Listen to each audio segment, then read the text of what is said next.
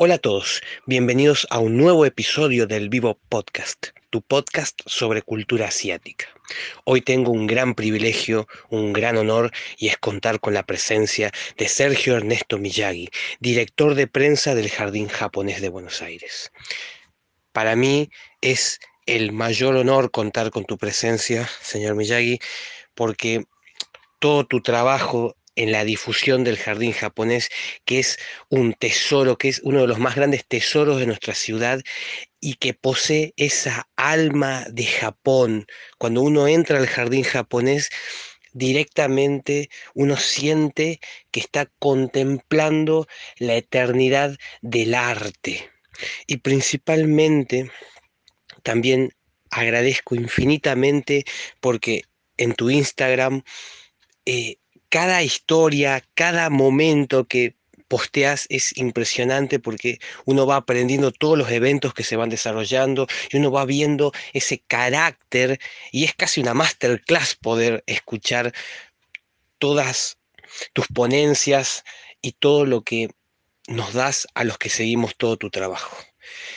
Primero me gustaría comenzar desde el inicio, cómo nace tu vocación en sí mismo de poder difundir la cultura japonesa. Y también me interesaría mucho conocer cuál va a ser el rol que va a tener el, jardín japonés el año que viene, que, que si ya van pensando los eventos que van a venir. Y principalmente cuál analizas que es más o menos lo que sería el balance de este año, porque se hicieron tantos eventos este año, fui tantas veces, que uno no se deja de sorprender la cantidad de temáticas que se pueden abordar. Hace poco pude asistir a lo que fue todas las grullas, e-, ese momento tan emocionante, y antes a las jornadas de manga y anime. Así que me gustaría que todo esto lo respondas y muchísimas gracias. Y como ya dije, es un honor contar con tu presencia. Bueno, querido David, un gran placer estar en tu podcast. Quiero contarte, bueno, que mi nombre es Sergio Miyagi, tengo 51 años, hace 29 años que me desempeño en el jardín japonés.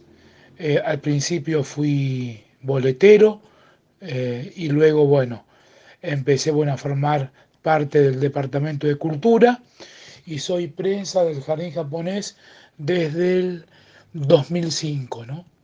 Eh, la verdad que mi nacimiento como prensa del Jardín Japonés y, difusor de la cultura japonesa nace por este, el curso que hice de periodismo deportivo en ESED, cuando lo dirigían Fernando Niembre y Marcelo Araujo en el año 1999, hice el curso, me recibí de periodista deportivo en el 2001, estuve muy cerca de, ir al Mundial Japón-Corea 2002, y es allí en donde el presidente del Jardín Japonés me convoca para que sea prensa del Jardín Japonés. Al principio dije que no, porque bueno, me sentía que podía llegar a desarrollar mi trabajo, pero después hice una cosa muy inteligente que fue asesorarme con el prensa del zoológico en su momento y con el prensa del planetario y ellos me sugirieron que por supuesto agarrara ese camino hermoso de la comunicación y la difusión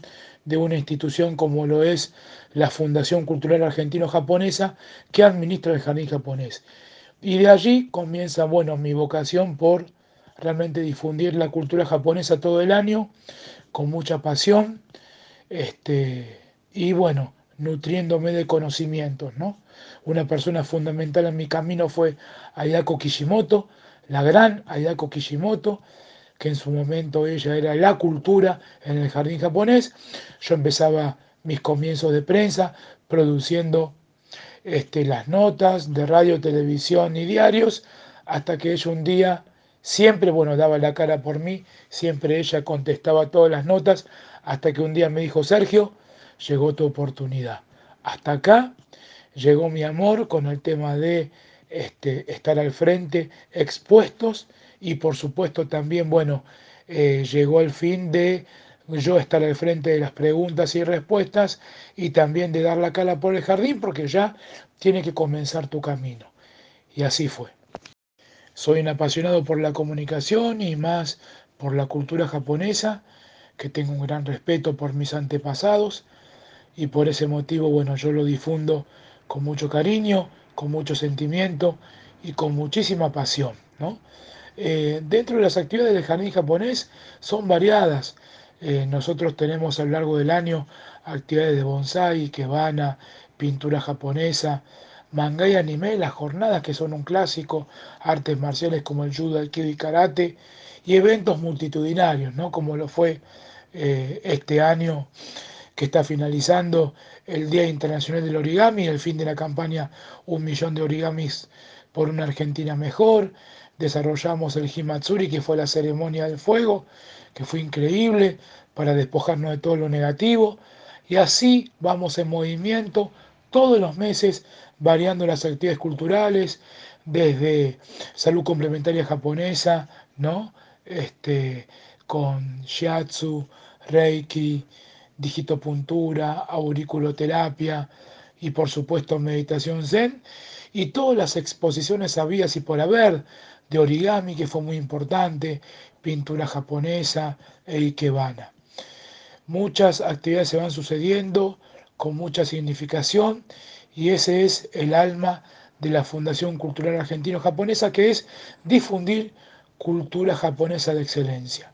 Ahora también me gustaría que nos cuentes a todos cómo has ido viendo el cambio en el jardín japonés, tantos años que tiene este bello jardín y a la vez cuál fue uno de los momentos más emocionantes de todo tu trabajo con el jardín. Sé que puedes sonar un poco difícil elegir un momento, o al menos tres, ¿no?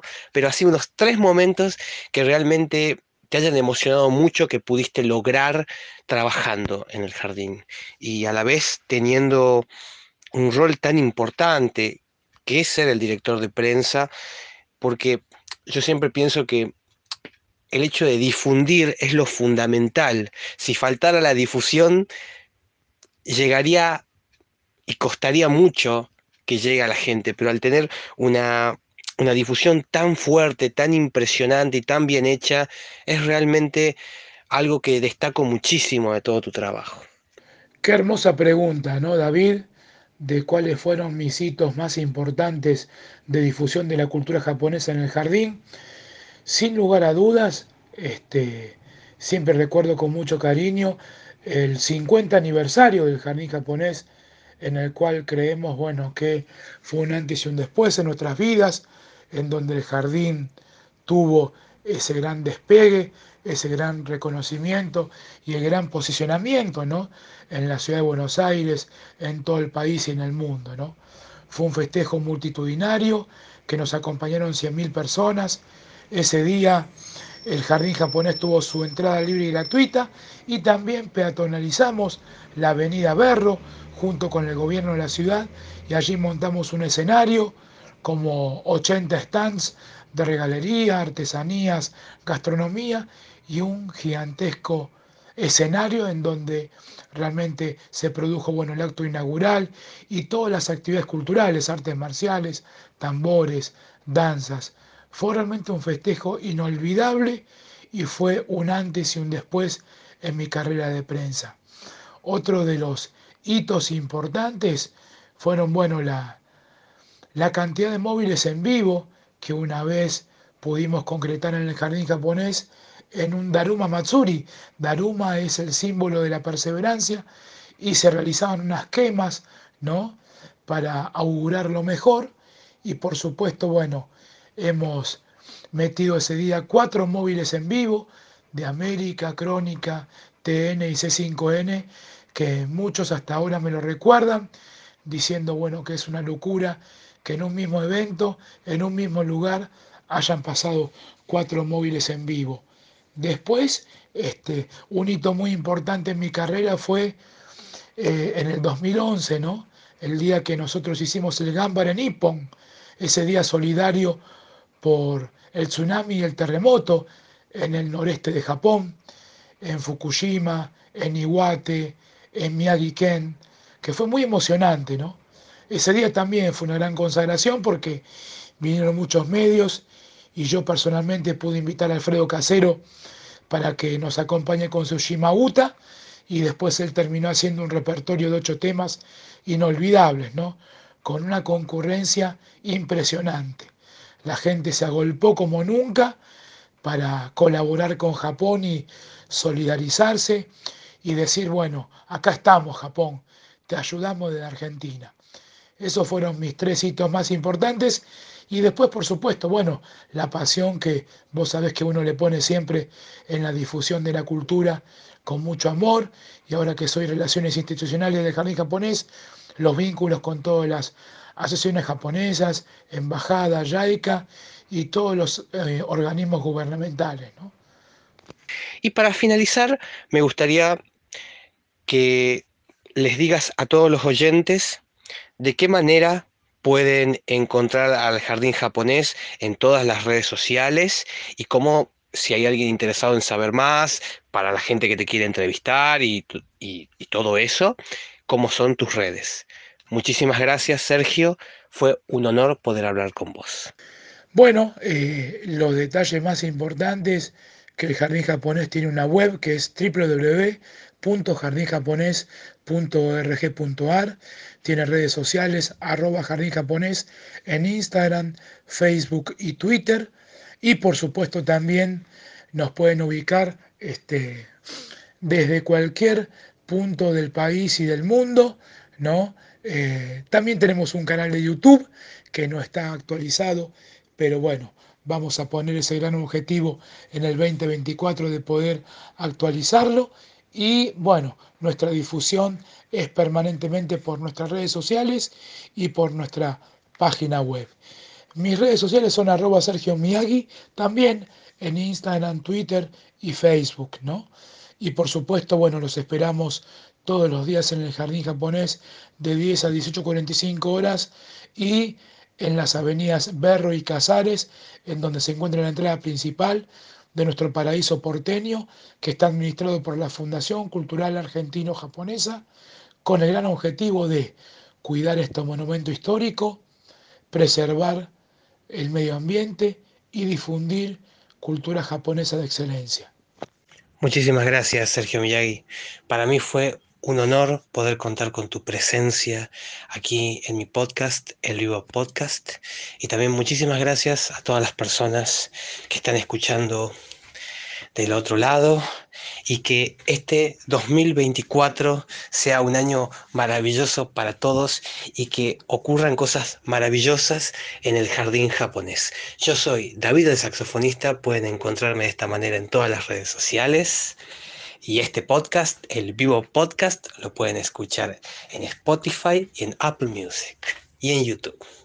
Les mando un saludo a todos. Adiós.